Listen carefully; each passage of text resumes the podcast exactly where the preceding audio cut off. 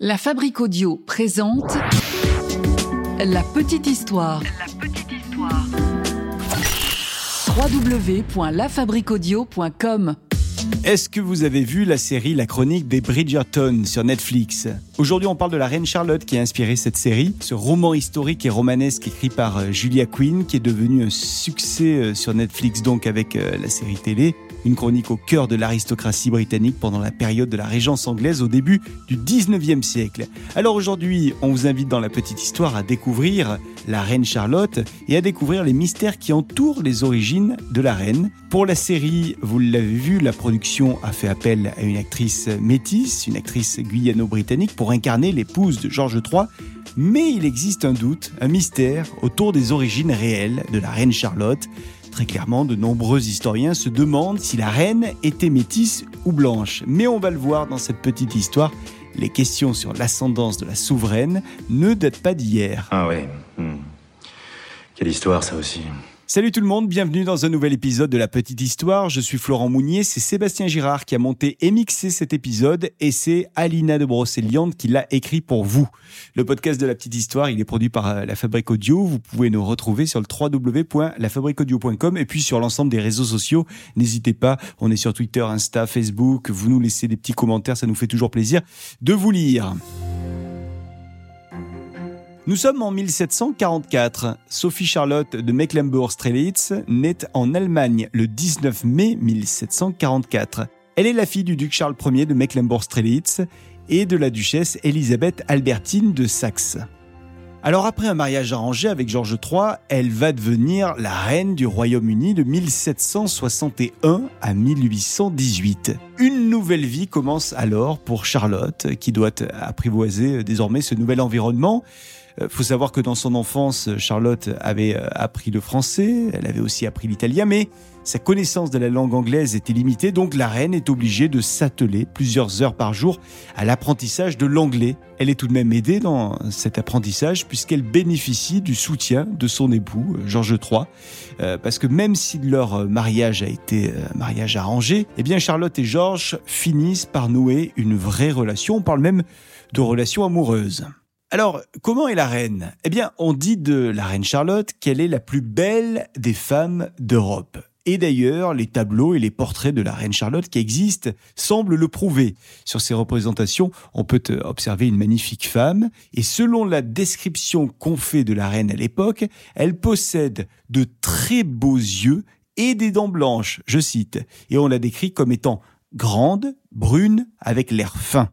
Mais la reine Charlotte a beau être belle et mariée au souverain de l'un des États les plus puissants de l'Europe, eh bien son hérédité est moins prestigieuse que d'autres princesses royales. Alors tous ses ancêtres, jusqu'à la génération de ses arrière-arrière-arrière-grands-parents, étaient des princes, des ducs et des comtes. Ça c'est ok. Mais la reine Charlotte ne semble être de sang royal que par deux de ses ancêtres qui furent rois. Il s'agit de Gustave Ier de Suède et Frédéric Ier de Danemark et de Norvège. Et c'est donc justement peut-être ce manque de sang royal direct qui a fait couler de l'encre sur les origines de la reine Charlotte. Euh, ses détracteurs sont nombreux, ils ont toujours été nombreux à parler de la couleur de sa peau euh, en se demandant si euh, euh, elle était noire ou, métisse. Bon, ce qui est sûr, c'est que euh, de nombreux fantasmes existent hein, quant à la couleur de, de peau de l'épouse du roi George III, et nous, on va essayer d'y voir un petit peu plus clair, mais c'est pas gagné, je tiens à vous le dire. Alors si on se réfère au tableau de l'époque, on la voit plutôt euh, euh, comme une femme qui a un teint pâle, Charlotte. Mais alors attention, ça ne veut strictement rien dire. D'abord parce que, à la cour d'Angleterre comme dans la plupart des cours européennes, les nobles se fardaient de poudre pour avoir un teint blanc et crémeux.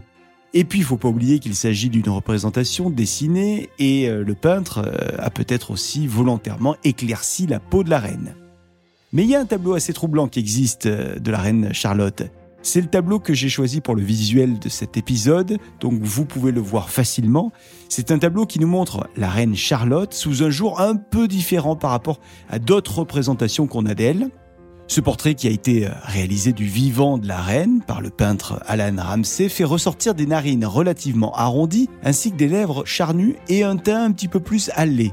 Et beaucoup ont donc vu par ce tableau des origines métissées de la reine. Et selon de nombreuses théories, la reine Charlotte aurait des ancêtres éloignés africains.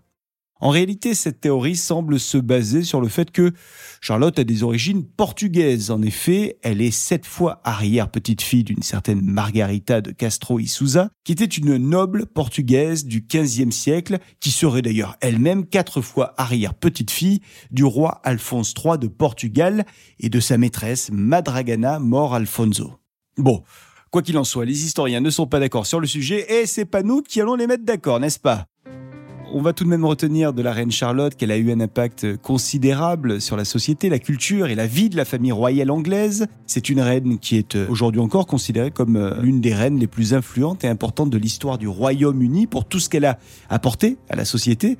La reine Charlotte était une, femme, euh, on l'a vu, très belle, mais aussi une femme très intelligente, très cultivée ce qui, là aussi, pouvait poser un certain nombre de problèmes parce qu'il s'agissait d'une époque qui trouvait dérangeante les femmes intelligentes. Et d'ailleurs, la reine Charlotte disait elle-même, je cite, Je suis d'avis que si les femmes avaient les mêmes avantages que les hommes dans leur éducation, elles réussiraient aussi bien. Fin de la citation. En tout cas, c'est une position euh, résolument moderne pour son époque, euh, pour celle qui euh, aimait s'entourer de femmes de lettres. Et comme c'était une femme qui aimait les arts et les sciences, eh bien, elle a largement encouragé le développement de ces arts et de la culture en soutenant euh, financièrement notamment des artistes comme Joshua Reynolds ou même Johann Christian Bach, l'un des fils de Jean-Sébastien Bach. Et puis la reine Charlotte, eh bien, elle avait un lien spécial avec Mozart, puisque en 1764, donc trois ans après son arrivée en Angleterre, elle l'a invité, Mozart, dans sa nouvelle patrie anglaise, alors que Mozart, lui, il n'avait que 8 ans, et il est resté euh, à ses côtés pendant un an. Et on dit même que la reine Charlotte a inspiré certains euh, des airs de Mozart, et Mozart a d'ailleurs dédié plusieurs de ses sonates pour euh, remercier la reine de sa générosité. C'est l'opus 3 qu'il lui a dédié notamment. La reine Charlotte était aussi une reine très appréciée par, par tout son peuple, très aimée. Elle a permis le développement des hôpitaux, euh, des écoles aussi, et donc c'est pour, euh, pour tout ça que la reine Charlotte méritait une, une série à la télévision. Voilà pour cette petite histoire qu'Alina de Brocéliande a eu le plaisir d'écrire. C'est Sébastien Gérard qui l'a monté et mixé. Merci de l'avoir écouté. Si cet épisode vous a plu, la seule chose qu'on vous demande, c'est de liker, de partager, de commenter sur les réseaux sociaux ainsi que sur les plateformes de podcast. Et puis abonnez-vous hein, pour être au courant de chaque sortie d'épisode. Prochain épisode la semaine prochaine. La Fabrique Audio présente La Petite Histoire. La Petite Histoire. Vous souhaitez devenir sponsor de ce podcast?